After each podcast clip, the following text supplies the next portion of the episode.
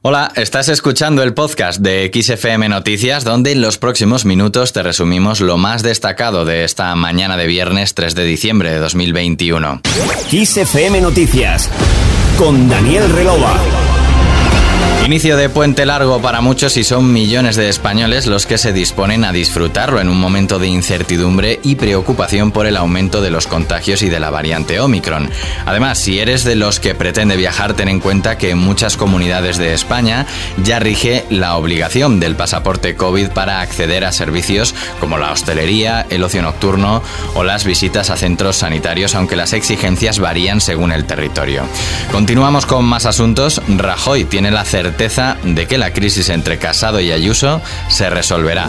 He estado muchos años en, en la política y he visto pues eh, muchas situaciones similares a esta por la que usted se interesa. Y además lo he visto en todos los partidos. ¿no? Ahora, el Partido Popular es un partido muy fuerte, con mucha historia, con mucha tradición y siempre ha sabido resolver esta suerte de problemas. Y yo estoy absolutamente convencido de que más pronto que tarde también se resolverá este problema. El expresidente del gobierno, Mariano Rajoy, ha ofrecido una entrevista con EFE con motivo de la publicación de su libro Política para Adultos. En ella ha hablado de la crisis abierta entre el líder del PP, Pablo Casado, y la presidenta madrileña Isabel Díaz Ayuso por el liderazgo del partido en Madrid. Rajoy ha negado también que haya intermediado entre ambos. No es mi papel, ha dicho.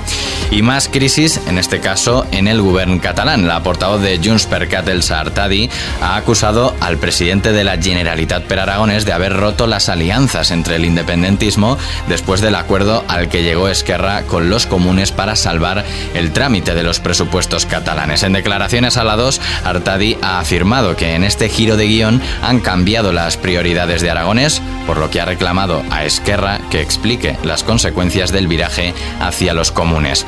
Y el Congreso de los Diputados ha vuelto a abrir sus puertas hoy a los ciudadanos tras dos años de pandemia. El aforo ha sido limitado y había que reservar por internet previamente para acceder. Para aquellos que no hayan podido solicitar una visita, siempre queda la opción de hacerla de forma virtual en la página web www.congreso.es con información de los diferentes espacios que incluye realidad aumentada. Terminamos.